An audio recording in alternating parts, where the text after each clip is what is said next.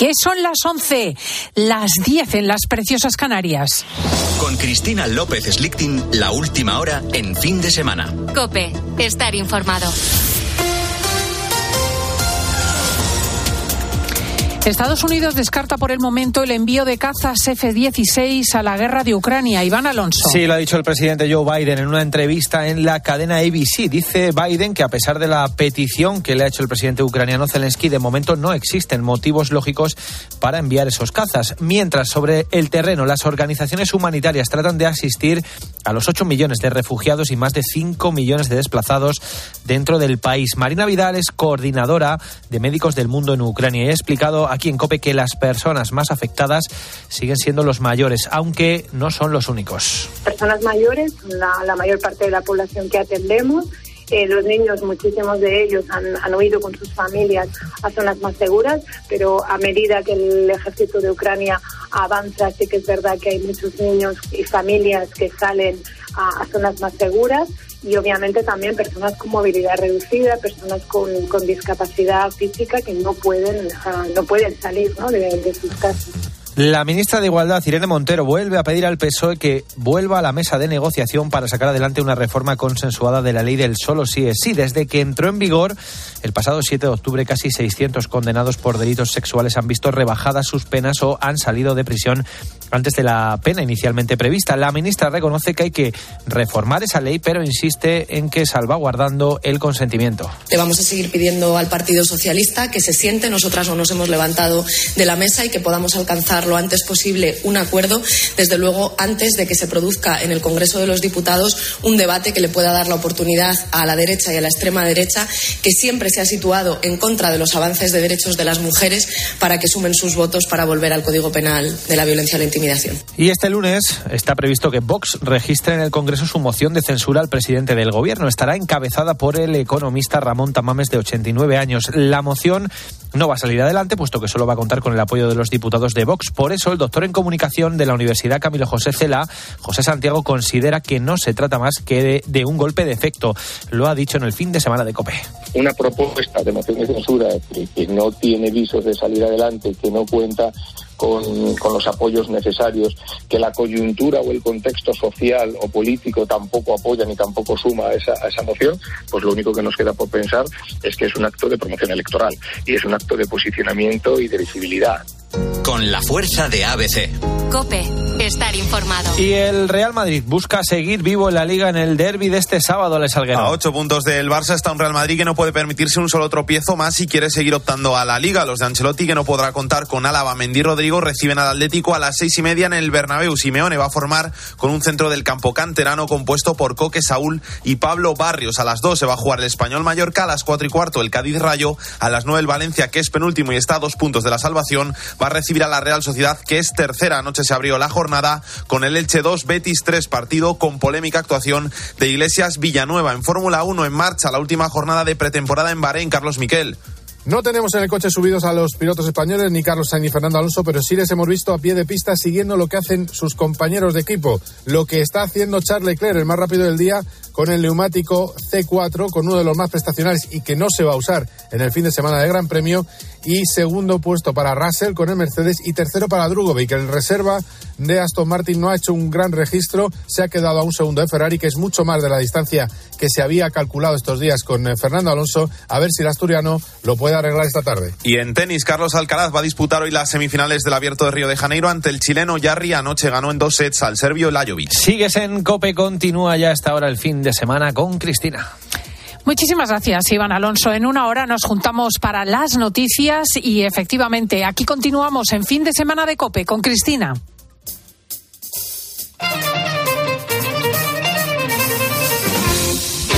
Escuchas fin de semana. Con Cristina López Slichting. Cope, estar informado. Voglio vederti danzare come le zingare del deserto, con candelabri in testa o come le balinesi nei giorni di festa. Que dicen que el lunes será el día más frío del invierno y que no había otro así desde 1991, pero parece que quisieran asustarnos. Vamos a ver qué nos dice Jorge Olcina, director del Laboratorio del Clima de la Universidad de Alicante. Buenos y gélidos días, amigo. Muy buenos días, Cristina, ¿qué tal? ¿Cómo estamos? Pues eh, fresquete, pero realmente propio de la época, nada que empavorezca Pues a las personas. Sí, la verdad es que sí, pero, pero bueno, como estamos andando de un contraste a otro, porque venimos de unos días previos que, que subió el aire sahariano con esas calimas, subieron las temperaturas ya valores casi primaverales, de golpe nos ha vuelto el frío, ¿no?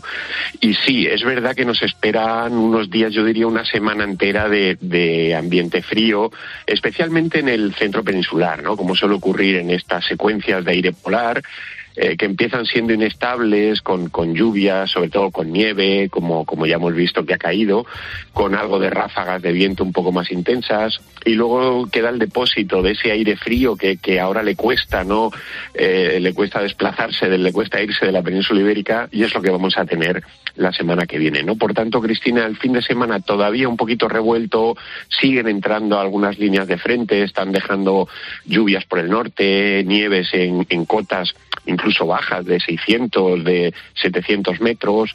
Eso va a ser un poco el panorama de hoy sábado y de mañana, ¿no? Pueden caer de nuevo precipitaciones en zonas de montaña que, como digo, serán de nieve eh, en cotas bajas, ¿no? Incluso en, en, el- en Sierra Nevada, pues volverá a nevar entre hoy y mañana, también a cotas de 800 metros, con lo cual, bueno, está siendo una buena, una buena noticia para las estaciones de esquí que, bueno, comenzaban el año un poco preocupadas de eh, saber cómo iba a desarrollarse la temporada y afortunadamente eh, los temporales ya de enero y estos de febrero pues está, se está solucionando muy bien la situación, ¿no?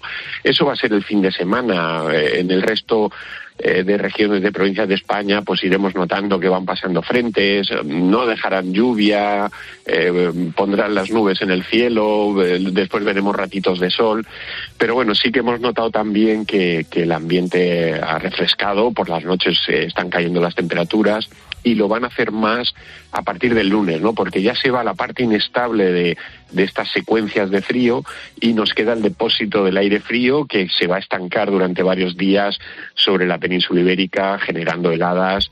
Ya digo, entre el lunes y el viernes próximo está previsto que las mínimas, en efecto, pues vuelvan a ser muy, muy bajas, ¿no? Yo no diría que sería el día más frío lunes, ¿no? Quizá en el conjunto de la península, para un final ya de febrero, sí que puede ser un día, pues eh, estabais comentando, ¿no? Desde comienzo de los 90 no se registra una situación así.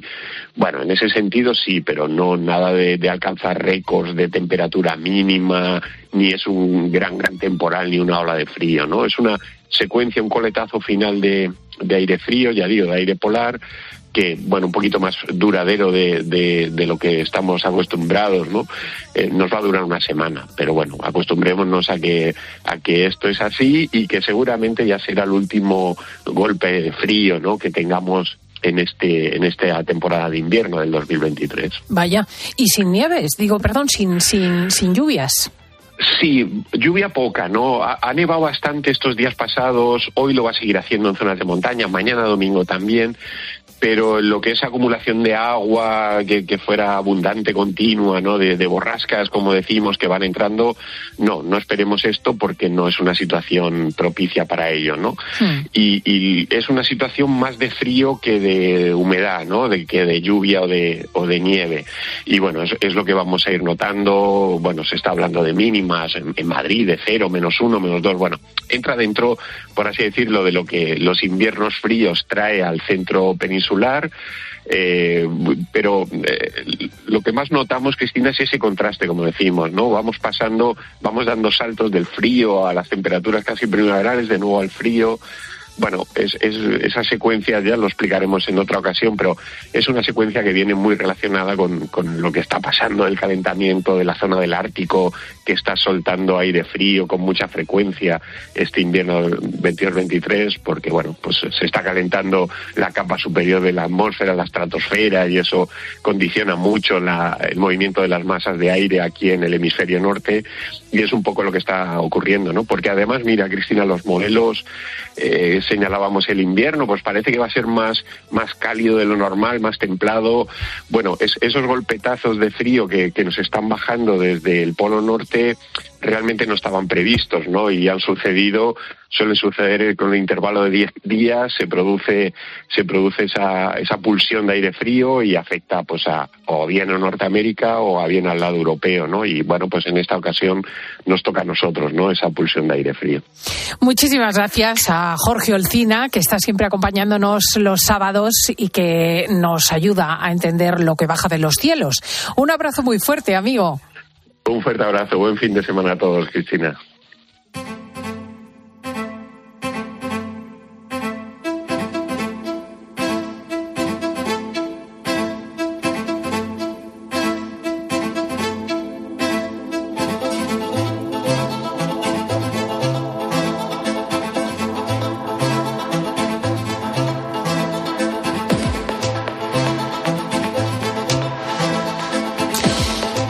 Crónica de los asuntos policiales que esta semana pues se ha teñido de luto infantil es eh, lamentable que vayamos relatando más y más suicidios de, de, casi niños, ¿no? Porque lo ha pasado con las gemelas de, de Sallent, a 70 kilómetros de Barcelona, es eh, verdaderamente trágico. Dos criaturas que eran argentinas, que venían de Argentina y se habían establecido hace año y medio en esa localidad, y que tenían una situación, parece, en casa de desavenencias eh, familiares, acompañada de lo que llaman bullying, de maltrato en realidad en la escuela.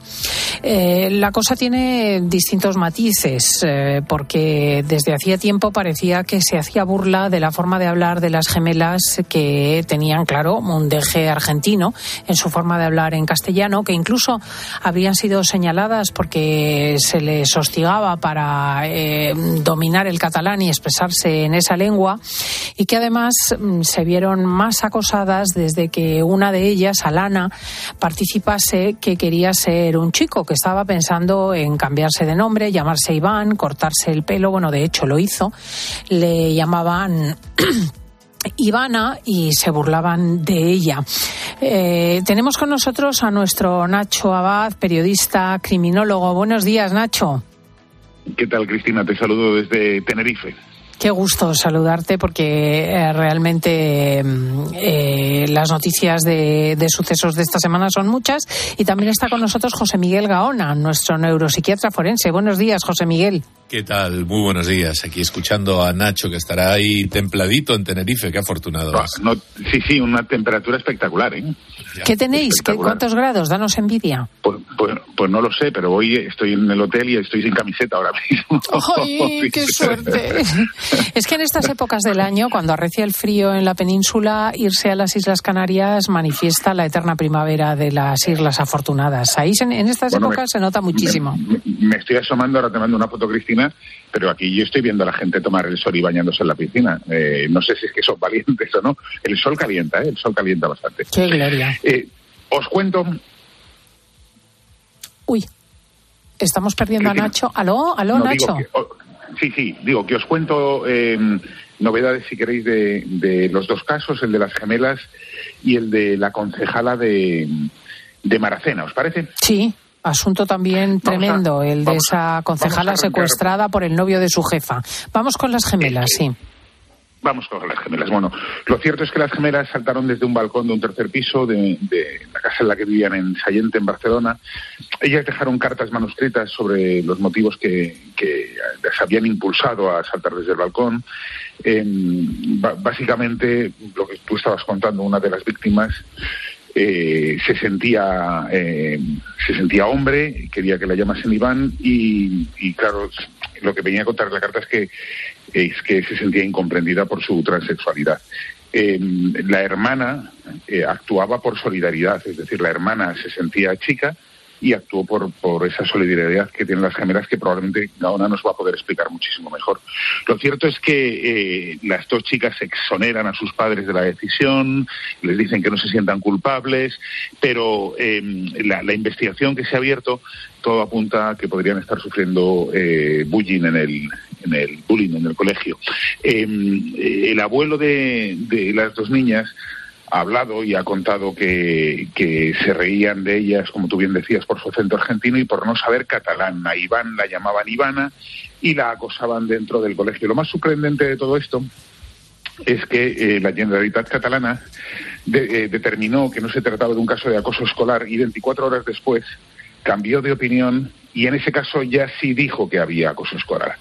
La cuestión es ahora determinar qué tipo de acoso escolar, si era lo suficientemente intenso o no para motivar el suicidio, porque tenemos el caso de Kira, que es anterior al de las gemelas, también en Cataluña, en el que un tribunal ha dicho que es cierto que se reían de la víctima, que eh, eh, había cierto grado de acoso, pero que no era lo suficientemente intenso como para justificar el suicidio y, por tanto, han quedado exonerados. Eh, a lo mejor efectivamente nos puede iluminar Gaona sobre esa mm, solidaridad eh, tan llamativa que experimentan los gemelos entre sí y que habría hecho que el destino de estas dos niñas, una se debate entre la vida y la muerte y la otra ha muerto al caer por la ventana, aunque ahora se albergan esperanzas con respecto a que eh, una de ellas salga adelante, pues, eh, pues ha marcado las noticias.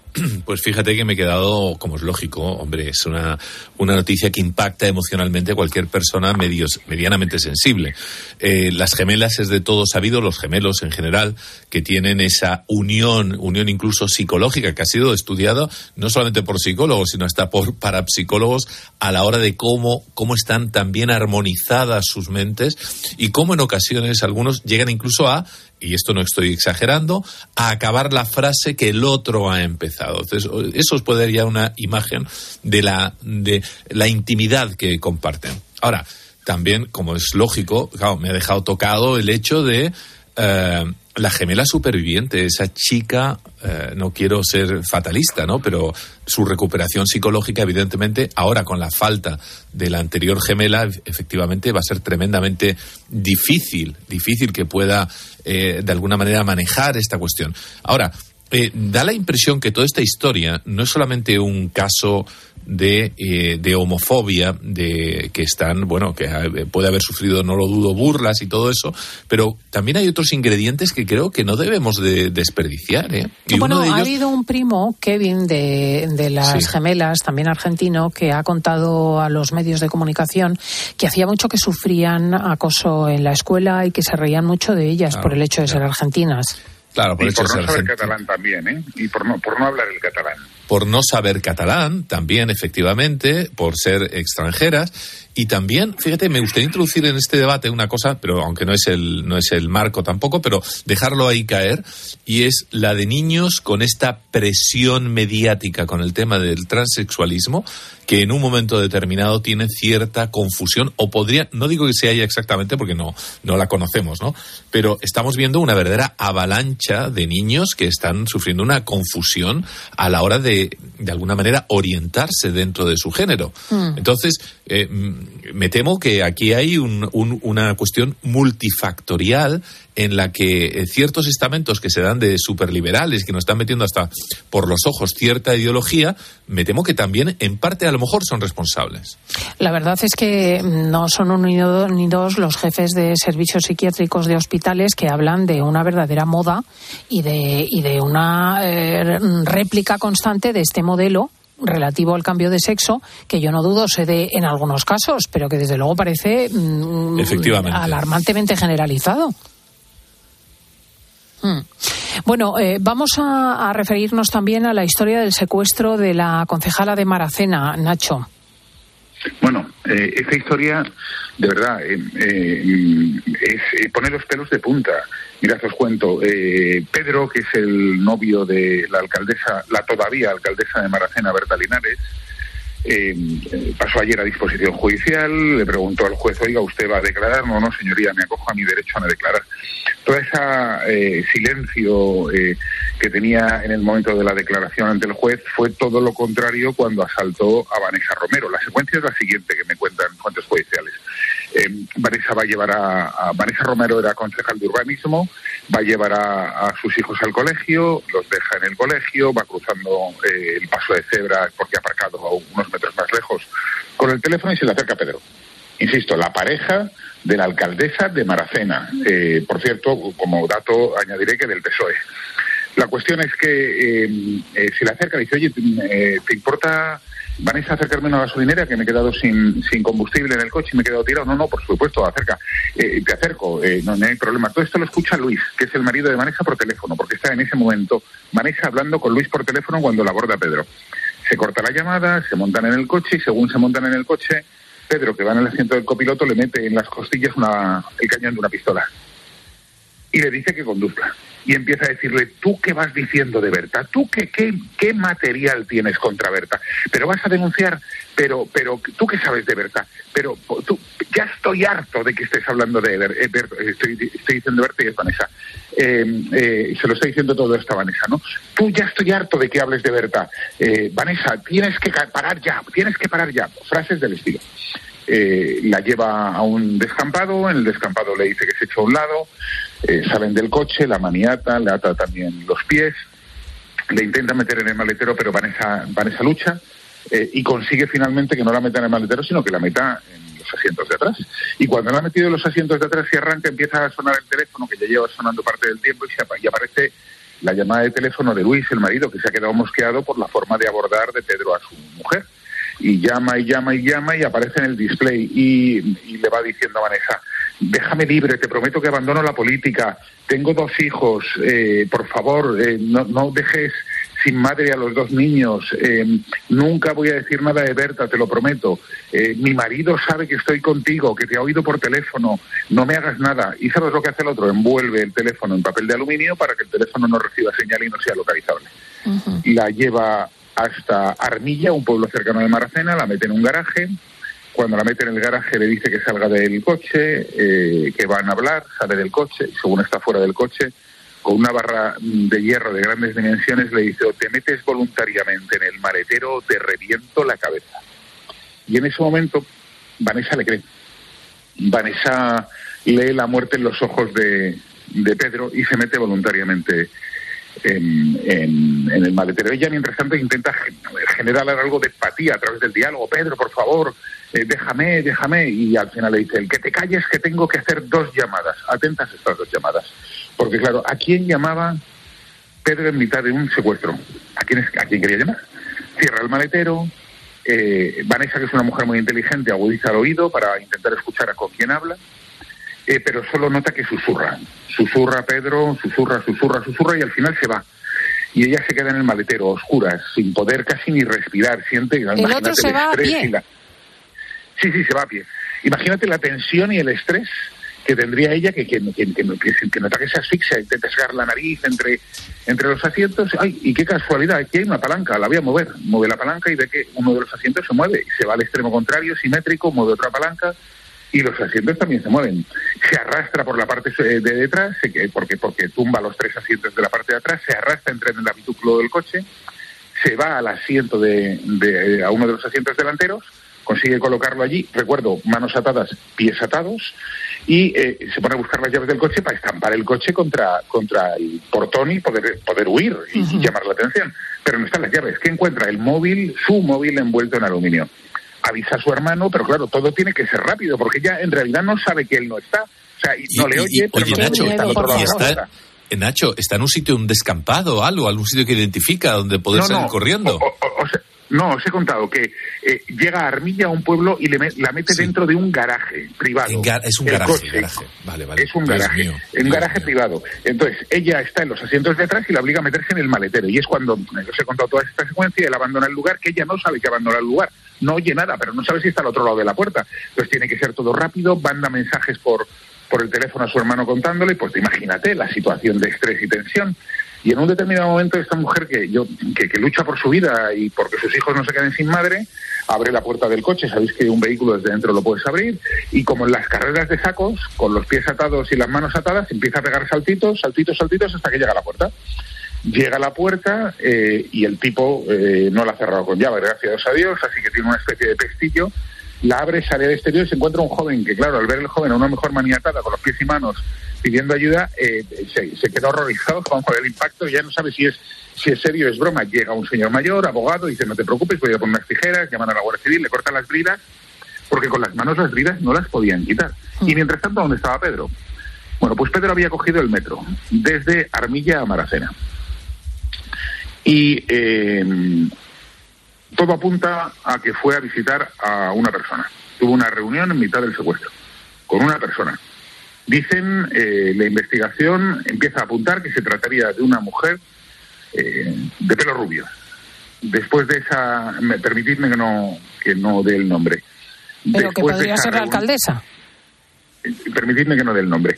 Eh, después de, Perdona que me de esa re- pero tiene- tiene gracia. Perdón.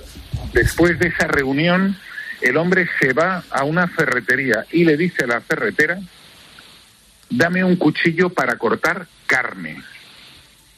Es decir, que la Guardia Civil sospecha que quería matarla y descuartizarla, deshacerse Dios del cadáver. santo. Em, se están mirando las cámaras de seguridad del entorno de la ferretería por si hubiese una mujer también rubia esperando en la puerta. Y eh, lo siguiente que hace Pedro es ya solo, acude de nuevo en metro, claro, pues no sabe que ya se ha liberado, acude de nuevo a Armilla desde Maracena. Y cuando llega allí se encuentra que está la Guardia Civil, la policía local da media vuelta, se vuelve a montar en el metro de camino de regreso a Maracena. Y cuando llega a Maracena lo detienen. Eh, se ha cogido, insisto, a su derecho a no declarar, pero hay algo que se le olvidó. Detrás de todo esto hay una presunta trama de corrupción que podría alcanzar más de una década. En el, maletero del coche de, Vanessa había una caja llena de papeles que podrían demostrar esa trama de corrupción urbanística en el ayuntamiento de esta localidad granadina. Pero es que, ¿quién era el anterior alcalde? Y esto ya solo es desde un punto de vista del conocimiento histórico. La actual alcaldesa es Berta Linares. ¿Quién es su primo? Pues su primo es Noel López, que era el anterior alcalde. Le dejó, entre comillas, el puesto uno al otro. Todo quedó en familia. ¿Y quién es Noel López ahora mismo? Noel López ahora mismo es el número dos de Juan Espadas, el secretario de organización del PSOE andaluz. Juan Espadas ayer salió, dijo que confía plenamente en Noel López y que, eh, y que todo se aclarará. Pero vamos a ver hasta dónde llega la investigación de la Guardia Civil, que ha pedido al ayuntamiento, a todos los funcionarios, que no destruyan un solo documento de los que hay en el consistorio. Porque vamos a ver si realmente hay trama de corrupción, hasta cuándo llega y a quién puede afectar. Madre mía, o sea que había, vamos a decir, razones para el móvil, porque esta violencia inusitada eh, no se entiende, francamente. Mira, eh, he hablado con mucha gente de, de Maracena y unas personas te dicen, eh, te señalan, y otras personas te dicen, las más prudentes, llegan a decir, hombre, si en tu casa, por cierto, Berta y Vanessa no se llevaban bien, Berta no, no, no se lleva nada bien con Vanessa, entre otras cosas, porque cuando Noel López era alcalde, a la que dejaba de alcaldesa en funciones cuando él se iba a Sevilla era Vanessa, que era la que era la, buena, la, la inteligente, la que podía desarrollar sus políticas. Y en el momento en que ya abandona el puesto es cuando se queda su prima de alcaldesa. Pero bueno, dicho esto, eh, eh, hay gente que te señala directamente y te dice lo que piensa de forma abierta. Y, y hay otra gente que te dice, bueno, si tú instalas en tu casa la idea de que Vanessa es mala, mala, mala, mala, mala, pues a lo mejor eh, de ese de ese discurso eh, agresivo eh, nacen estos problemas, ¿no? En cualquier caso, eh, yo no descartaría más detenciones en los próximos días, eh, Cristina, de verdad, no las descartaría. No, no da la impresión, Nacho, de que faltan todavía eh, elementos para poder valorar esta, esta cuestión. Es decir, es algo como muy extraño. Por otro lado, también, ¿no? La alcaldesa dice que no quiere saber nada de su novio, como si no tuviera Sí. absolutamente nada que ver, así de una manera cuasi mágica. Sí, sí, sí, sí. Eh, lo cierto es que os voy a poner dos casos históricos. Eh, No, no, es una comparación, pero no tiene por qué estar eh, relacionado. En el caso de Maje, eh, la, la viuda negra de, de Valencia, que consiguió convencer a un señor mayor de él con el que mantenía relaciones sexuales para que matase a su marido, eh, este hombre la protegió, Salvador, durante mucho tiempo dijo que fue cosa suya hasta que al final se le abrieron los ojos. Y en el caso del el crimen de, de las gemelas infernales, que os conté el otro día y os puse los audios, La Isaac, el brazo ejecutor, dijo que es cosa suya y que su novia no tenía nada que ver. Con lo cual, eh, si Pedro decide hablar, vamos a ver qué es lo que cuenta y qué deja de contar. Efectivamente. En cualquier caso, nos enteraremos de todo aquí, porque ciertamente eh, Nacho Abad y sus fuentes no dejan de sorprendernos. Eh, Te diré una muchísimas. cosa, la, la Vanessa, la pobrecita, está destrozada, destrozada. Creo que necesita que la ropen eh, con todo el cariño del mundo, porque pasar por ese, No, no, qué ese miedo. trauma. Oye, a propósito, un, un pe- un pequeño detalle, Nacho, Cristina. Los coches en Estados Unidos desde hace años llevan una, una palanca en los maleteros que se llama palanca antisecuestro, por ley. Una, una, una curiosidad que no se ha extendido a Europa. Lo digo por la- el, Ah, fíjate, el- auge que está teniendo este tipo de cosas. Nada, una, una, una tontería, pero que en Estados Unidos Oye, no, por de- ley de- llevan esa palanca. nada, ¿eh? A mí, a mí me parece interesantísimo lo que acabas de decir. Bueno, y sobre todo que en la medida coches, que- que pongan la palanca. Sí, y que hay países eh, claramente afectados en América por una ola constante de secuestros. No es tontería, eh, estoy de acuerdo. Nacho Abad, muchísimas gracias. Que disfrutes del sol de Canarias. Bueno, he venido a trabajar, pero bueno, lo intentaré. Anda, anda. Anda, ya sacarás un ratico. Vamos a la tertulia de chicos, que va a ser seguramente también chispeante y nos conviene hoy. Escuchas fin de semana. Con Cristina López Slichting. Cope, estar informado. Este fin de semana en Cope. Emoción y deporte en tiempo de juego. Controla Vinicius. Este sábado, el derby madrileño.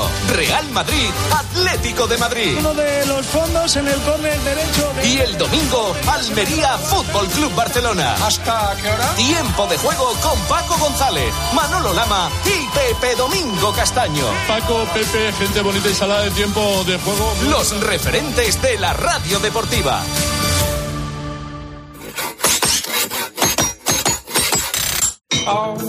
Si Hazlo tú mismo te suena a una gran canción de la radio, puede que simplemente se deba a Parkside. Herramientas potentes, máquinas de jardinería y un montón de accesorios. Descubre toda la gama de Parkside en parkside-diy.com. Tú puedes. Parkside. ¿Y tú que tienes una segunda residencia, qué necesitas para tu seguridad? Necesito que esté protegida porque está mucho tiempo vacía. Me inquieta que pase algo y no enterarme. Pues en Securitas Direct tienen una alarma para ti. Si detectan a un intruso intentando entrar en tu casa, activan un humo denso para expulsarlo mientras la policía está en camino. Y es que tú sabes lo que necesitas y ellos saben cómo protegerte. Llama ahora al 900-666-777 o entra en securitasdirect.es y descubre la mejor alarma para ti. Ahorra en las gasolineras de Carrefour. Solo los días 24, 25 y 26 de febrero, por ser socio del Club Carrefour, acumulas en tu cheque ahorro un 10% en todos tus repostajes en estaciones de servicio Carrefour. Como lo oyes, te ahorras más de 14 céntimos por litro. Carrefour, aquí poder elegir es poder ahorrar. Escuchas fin de semana. Y recuerda, la mejor experiencia y el mejor sonido solo los encuentras en cope.es y en la aplicación móvil. Descárgatela. Donde pongo el ojo, pongo la oferta. Dos gafas de marca con antirreflejantes por solo 89 euros. Infórmate en soloptical.com. ¿Y tú? ¿Por qué necesitas fluchos? Porque es tiempo de pensar en lo que te gusta, en la moda que te hace sentir vivo, chic, casual, sport. Nueva colección de otoño-invierno de Fluchos. La nueva moda que viene y la tecnología más avanzada en comodidad unidas en tus zapatos. ¿Y tú por qué necesitas fluchos? Fluchos. Comodidad absoluta. La vida siempre nos pone a prueba. Por eso en PSN Previsión Sanitaria Nacional hacemos más fáciles los momentos difíciles. Protege tu futuro y a los que más quieres con la mutua en la que confían los profesionales universitarios desde hace más de 90 años. PSN Previsión Sanitaria Nacional. Aseguramos sobre valores. Por favor, por favor. Antes de empezar con la Junta de Vecinos, quería deciros algo. Os siento a todos, a todos, como si fuerais mis hijos. Hala, ya lo he dicho. Padre no hay más que uno. Claro que por 17 millones a lo mejor te sale alguno más. Ya está a la venta el cupón del Extra Día del Padre de la ONCE. El 19 de marzo, 17 millones de euros. Extra Día del Padre de la ONCE. Ahora cualquiera quiere ser padre. A todos los que jugáis a la 11, bien jugado. Juega responsablemente y solo si eres mayor de edad. En Bricomart nos encanta llamar a las cosas por su nombre y como nos dedicamos a materiales de obra, es normal que ahora nos llamemos Obramat, profesionales de la construcción y la reforma. Obramat. Hay momentos de tu vida en que solo viajas con tu guitarra. Y otros en los que te llevas un sonajero, o dos, o tres. Tu vida es flexible y ahora tu forma de tener un SEAT también. Con SEAT Flex elige tu SEAT sin pagar entrada, por el tiempo y los kilómetros que quieras, con garantía y mantenimiento incluidos. Y al final decides si lo cambias, lo devuelves o te lo quedas. SEAT Flex, la compra flexible que se mueve contigo. A Ángel Expósito le escuchas cada día en la linterna. Pues ahora le vas a leer porque presenta Mi abuela sí que era feminista, su nuevo libro en el que mujeres superheroínas desmontan el empoderamiento de postureo con la fina ironía y el talento de uno de los periodistas más destacados de este tiempo. Mi abuela sí que era feminista. Ya a la venta. De Harper Collins Ibérica.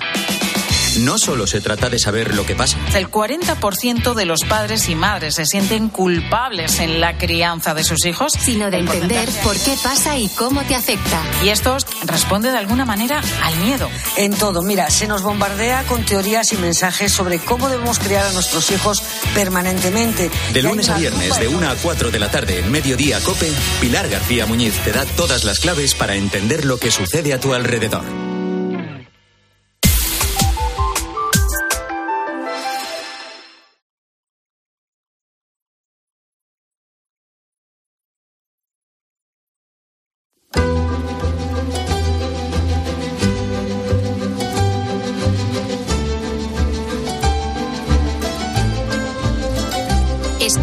Fin de semana. Con Cristina López Slichting.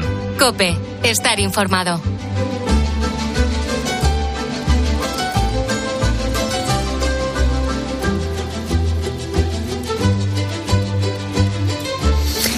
¿Qué es el arte? ¿Para qué existe el arte? ¿Por qué son tan importantes los artistas que nos hacen levantar la vista de lo cotidiano y consiguen que miremos de nuevo con sorpresa? De tal manera que la realidad nos vuelve a resultar un pozo de descubrimiento. El arte es a menudo provocación. En 1917, el pionero y genial Marcel Duchamp convirtió un váter en una obra de arte. Los dadaístas cambiaron las exposiciones y las convirtieron en lugares de una novedad absoluta. Y Arco es desde luego indispensable en el mundo del arte moderno. Lo cierto es que es un espacio de belleza y es un espacio de novedad, pero también es un espacio de desconcierto vaginas suturadas, reyes en la hoguera, dictadores en la nevera, agua a precio de diamante, escandalizaron en las últimas ediciones de la feria. Vamos a intentar entender todo esto, si es que se puede entender en nuestra tertulia de chicos. Para empezar, saludo a José Manuel, Manuel Aguilar, porque José Miguel Gaona lleva con nosotros desde el comienzo de la hora. José Manuel es profesor de psicología forense en la Universidad Loyola. Muy buenos días. Muy buenos días, feliz sábado, menuda pregunta. Difícil tema, ¿eh? Difícil tema, además, bueno, eh, tenemos unas ideas en la cabeza de lo que es el arte. Normalmente el público en general, o los que somos diletantes en esto o aficionados al arte, y luego está en lo que es la realidad, ¿no? Que es lo que tú acabas de comentar, donde la novedad, la confusión y sobre todo, sobre todo la controversia, junto además con un hecho de que es que es ahora mismo es un producto de mercado, es un producto para, para especular y para ganar muchísimo dinero, pues es lo que se ha convertido en el arte contemporáneo en Mm. eso, algo que hace que mucha gente pues mm, le produzca rechazo.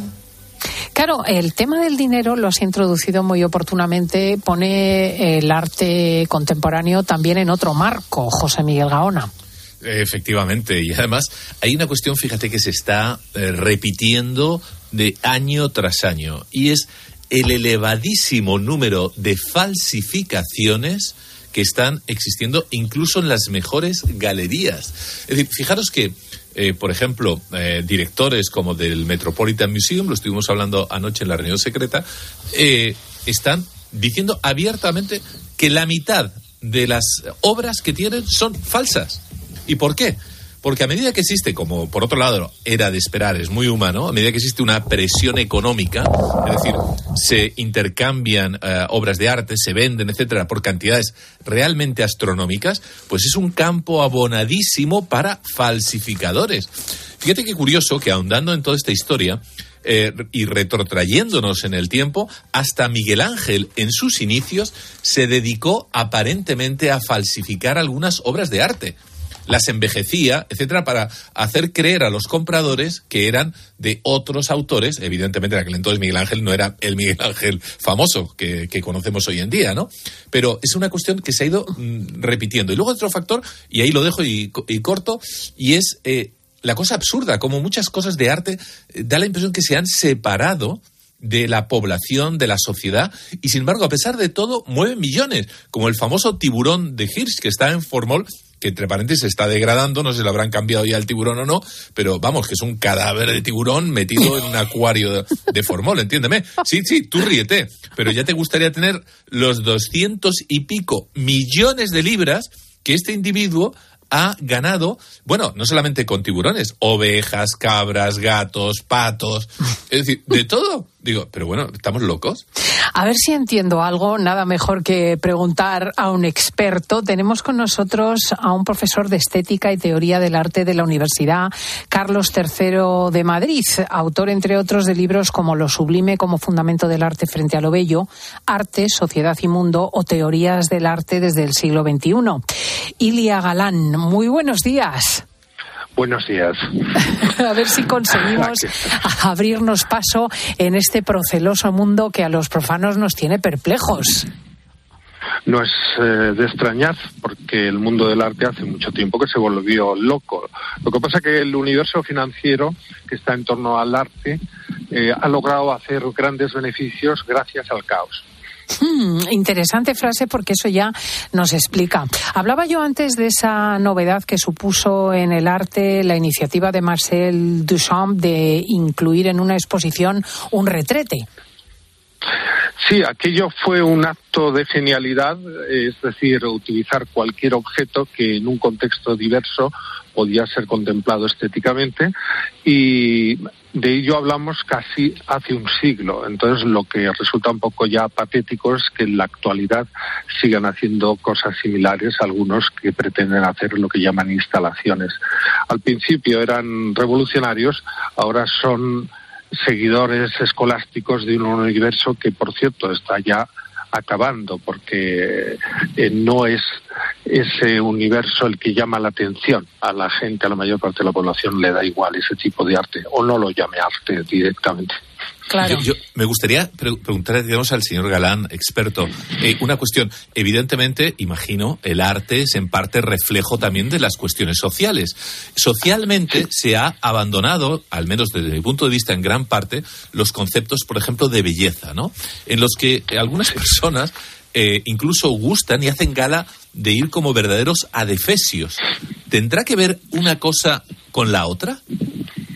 Claro que sí, el arte refleja su tiempo y estamos en una época en donde las categorías de lo verio, lo bueno, también incluso lo verdadero están en cuestión. Hay una gran confusión general y por lo tanto también la hay en el arte, pero todavía más, y es que a principios de eh, algunas vanguardias se renunció a la belleza la belleza ya no es un valor para muchos artistas, con lo cual es normal que salgan adifesios, monstruos y horrores, porque se valora el universo del horror como algo positivo. Lo que pasa Esto ya que ocurre a partir de los románticos, sí, perdón. Claro, eso, eso tampoco es una novedad absoluta, porque la pregunta sobre lo que sea el arte es muy antigua. Estoy pensando, por ejemplo, en Saturno devorando a su hijo, ¿no? El famoso cuadro del Museo del Prado, maravilloso cuadro, pero pavoroso cuadro. Yo recuerdo que mi padre me llevaba y yo me quedaba, al principio me tenía que apartar del cuadro porque me daba un miedo y un asco que me moría.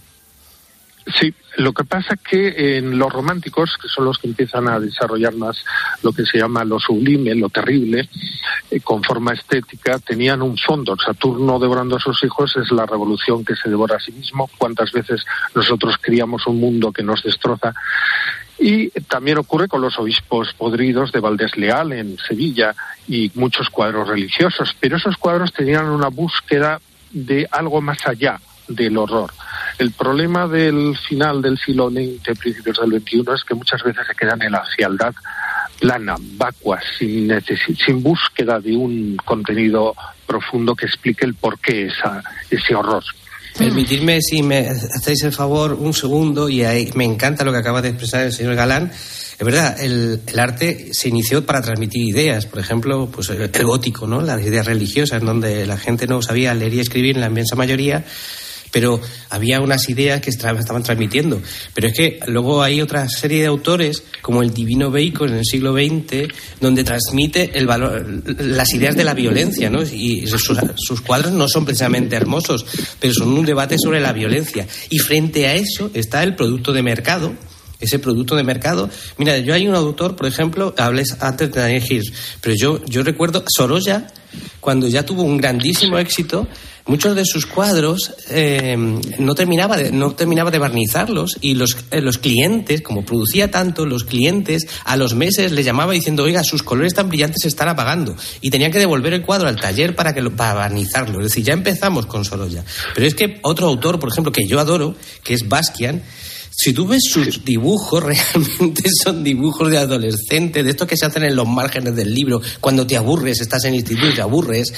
Y, pero por otro lado, bueno, pues luego ves a ese Basquiat pintando con trajes de Armani. O sea, así, literalmente, eso lo hacía, porque llegó a ganar tantísimo dinero que, por supuesto, le devoró. Y él mismo se sintió, como él mismo decía, un mono pintando un mono pintando, es decir, que, eh, como una especie, mira qué curioso, chico mono, eh, alternativo, que era de familia bien, por cierto, Bastian, pero mira eh, que, que, cómo pinta, que, que, que, radical y tal. Es decir, ya estábamos en el teatro, mucho más cerca del teatro que del de transmitir ideas. Mm. William. Sí. Sí, de hecho, el problema es que en el siglo XX, eso ya lo destaca Benjamin, como todo el mundo sabe leer y escribir en Occidente, pues se multiplican por millones los escritores. Lo mismo sucede con las pinturas, son muy baratas, conseguir unos óleos o cualquier otro objeto, y más cuando ya ni siquiera hace falta pintar o saber pintar, porque la técnica ya no es necesaria y cada uno inventa lo que quiere, todo el mundo son artistas. Entonces esto es un problema. Muchos intentan resolver, como en el caso de Bacon o Lucien Freud, sus problemas interiores, es decir, el horror de sus vidas lo transmutan en arte. Y eso tiene su interés. En vez de suicidarse, nos eh, atacan con sus productos, que a veces son fascinantes, otras no tanto, pero se convierte en una opción psicológica de, para muchos de resolución de sus problemas o por lo menos de apagamiento de sus problemas. Pero ya no es una búsqueda de la belleza en muchos casos, ni una búsqueda de una dimensión estética de la vida como se entendía en otros tiempos. Mm. Bueno, bueno, eh, este eh, me acaba de recordar, eh, señor Galán, un, en un museo de Madrid vi hace pocos años una lata con excrementos sí, de, un, claro. uh, de un artista, Piero Manzoni, eh, que exacto. los eh, exacto la he ido a buscar otra vez en internet la lata eh, huelga decir entre paréntesis ya sé que esto es un poco escatológico pero ves la data y sin querer inconscientemente empiezas a olfatear claro. pero bueno eh, la, la, la, lata por estar rotulada como perdónenme mierda de artista contiene 30 gramos de, de, de, de contenido fresco y preservado, producido y enlatado en mayo de 1961. Reíros, pero lo que costaba en aquel entonces eh, 37 dólares se ha vendido hace relativamente pocos años en más de 100.000 euros. Una lata llena de caca. Pero esto, esto, esto ¿qué significa, eh, Ilia Galán? Bueno, por un lado, ahí hay dos cosas. Uno, el extraordinario eh, cultivo de la devoción casi adoración de todo lo que venga de un artista. Hay un traspaso del mundo religioso, de las uh, reliquias, a los artistas, la pluma de Beethoven con la que él escribía las partituras, eh, la paleta de Goya que está en la Real Academia de Bellas Artes de San Fernando. Y esto se traslada hasta el siglo XX, pero en el caso de Manzoni lo que hace es burlarse también de eso. Bueno, eso tiene su significado. Dalí. También lo tiene. Sí, claro, sí. está diciendo que el mundo del arte también es una mierda, pero él saca dinero y se ríe de todos. Entonces, en el caso de Manzoni, a mí me parece un genio porque hay idiotas que compran la porquería más cara que el precio del oro, que es como lo, él lo estipuló al principio. Entonces, eso ya ocurría con Dalí, que firmaba cosas que no eran suyas, pero diciendo, bueno, si estos bobos me lo compran por la firma, pues viva, este mundo está loco y yo me aprovecho de ello. Eh, o sea, en el caso de Manzoni me parece una genialidad, no tanto artística, estética, sino conceptual. Sí, es una, una denuncia. De... Exacto, exacto. Mm, fíjate, o sea, que puede tener eh, su, su punto, claro. Pero es cierto que muchas veces el arte moderno te desconcierta desde la inocencia del artista. Quiero pensar que quien presenta, por ejemplo, un cuadro azul, completamente azul, del idéntico tono del tono del óleo, está pretendiendo algo que a mí me resulta absurdo, pero pero que no está, mm, eh, que, pero que no tiene una maldad de fondo. No, hay maldad, no hay, pero el, que empezó es Malievich, con blanco sobre blanco, con negro. Los monocromos empezaron hace muchísimas décadas. Lo malo es que yo he visto en el Reina Sofía una exposición donde se han visto monocromos de décadas posteriores. Entonces, bueno, la primera tiene puede, obra de estas puede tener su gracia, su sentido como un punto límite del arte, pero el resto no tiene mayor gracia, aunque es muy bonito el color que utiliza Klein, entre otros, pero, hmm. pero no. Está sobrevalorado. El mundo del arte yo creo que al meterse con o mezclarse con los valores financieros, porque una obra de arte vale lo que queramos que cueste, eh, también se ha pervertido en cierto sentido. Hmm este año Arco, em, según algunos interlocutores que me han comentado, eh, ha vuelto a una cierta, vamos a decir, normalidad, entendiendo por normalidad, bueno, pues el respeto a la inteligencia media. Eh, Ilia Galán ha visitado la feria esta semana. ¿Qué impresión se ha llevado? Sí, lleva varios años con una vuelta a lo que mm, podríamos llamar una cierta sensatez. O sea, cada vez hay más cuadros y menos locuras, medios. Eh, lo que pasa que también aquí interviene el periodismo. Al periodista le gusta destacar lo extraño, lo llamativo, lo chocante, lo que parece novedoso. muchas veces no se fijan en las obras que son más eh, sensatas y llaman menos la atención. Entonces, esta conjunción entre la novedad como algo positivo, que muchas veces no lo es, porque hay novedades malísimas, la bomba atómica fue una novedad terrible, eh, esto ha provocado que eh, muchos artistas quieran llamar la atención porque así logran publicidad. Pero es verdad que Arco, pero no solo Arco, muchas ferias de arte contemporáneo y también ocurre en otras artes, se está volviendo a unos cauces donde el público eh, general pueda entender lo que se está proponiendo de parte de los artistas. Hay un cansancio de las vanguardias, las vanguardias ya son retaguardia porque ya son viejas, son como los Rolling Stones. Los Rolling Stones ya no son tan modernos. Claro. Unos abueletes que pegan brincos. Pero, es volver a lo clásico un poquito, señor Galán. No, no, no. Bueno, es la tendencia sensatez. Es síntesis entre lo que había previamente a las vanguardias y los hallazgos de las vanguardias, que hay muchas cosas de mucho interés y hay obras contemporáneas muy interesantes también. Y por, eh, poner un punto mm, eh, final que yo pueda entender en mi modestia, este, esta estatua yacente de Picasso tumbado con su jersey de rayas azules y blancas y que, bueno, mm, eh, evoca su muerte, ¿esto tiene algún sentido? Bueno, en el Museo de Cera ya hacían cosas así, sin tantas pretensiones. Pero cuando lo colocan en arte, parece que es mucho más esa, La ironía, no sé si la ha captado. o sea, no tiene mucho sentido.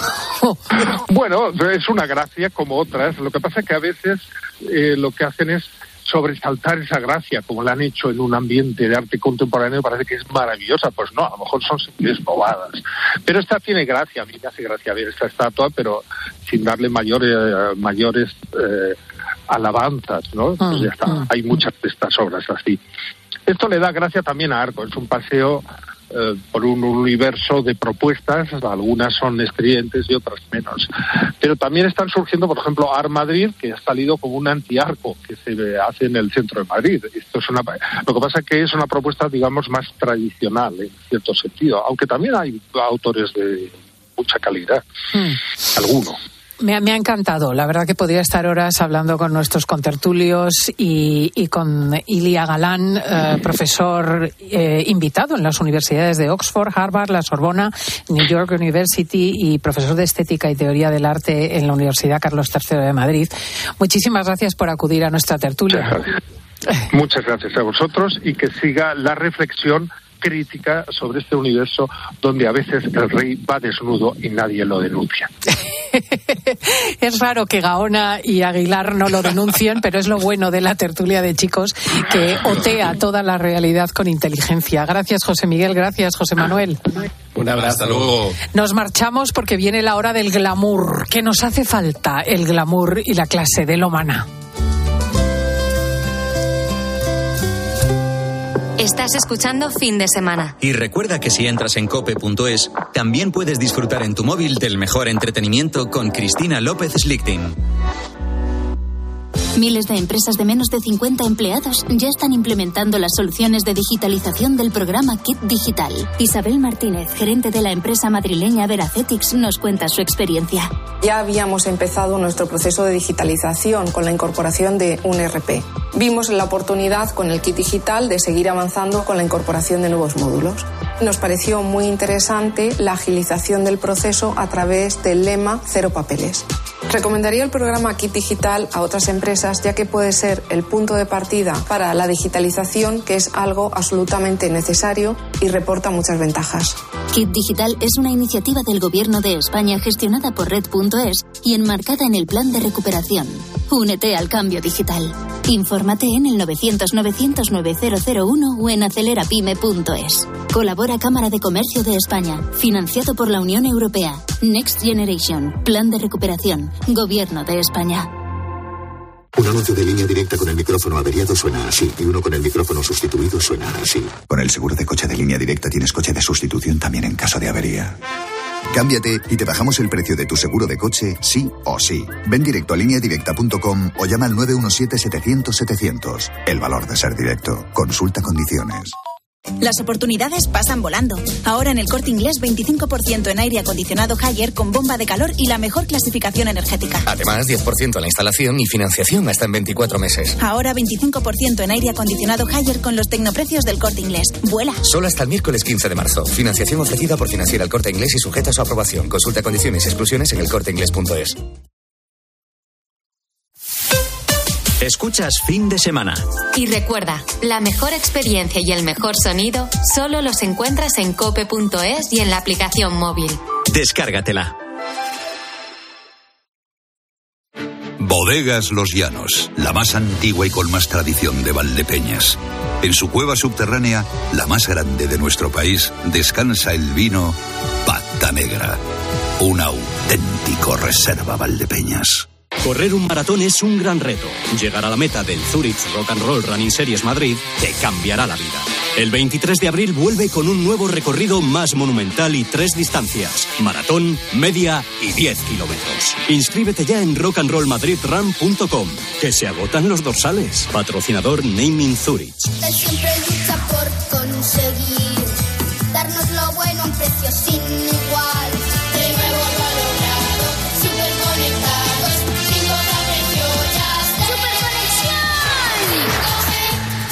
Con Yastel 5G al alcance de todos. Llama al 1510.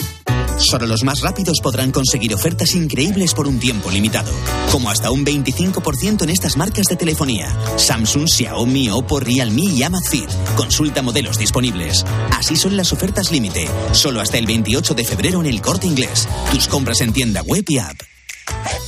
Ángel Expósito le escuchas cada día en la linterna. Pues ahora le vas a leer porque presenta Mi abuela sí que era feminista, su nuevo libro en el que mujeres superheroínas desmontan el empoderamiento de postureo con la fina ironía y el talento de uno de los periodistas más destacados de este tiempo. Mi abuela sí que era feminista. Ya a la venta de Harper Collins Ibérica.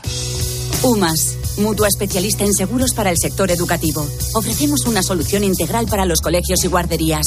Daños patrimoniales, responsabilidad civil, accidentes de alumnos. Más de 800 centros ya confían en nosotros. Visítanos en umas.es. UMAS, más de 40 años de vocación de servicio.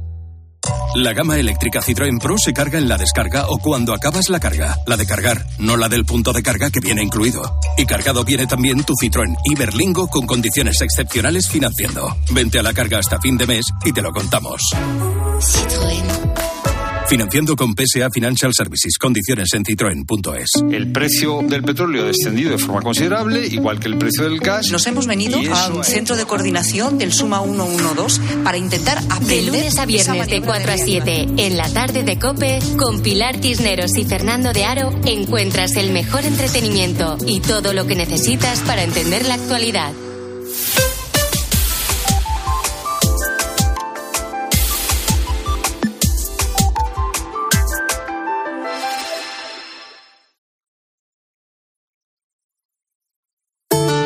El ángel del Señor anunció a María. Y concibió por obra y gracia del Espíritu Santo. Aquí está la sierva del Señor. Hágase en mí según tu palabra. Y el Verbo se hizo carne. Y habitó entre nosotros. Dios te salve María, llena eres de gracia. El Señor es contigo, bendita tú eres entre todas las mujeres y bendito es el fruto de tu vientre Jesús. Santa María, Madre de Dios, ruega por nosotros pecadores, ahora y en la hora de nuestra muerte. Amén. Derrama, Señor, tu gracia en nuestros corazones, para que los que hemos conocido por el anuncio del ángel la encarnación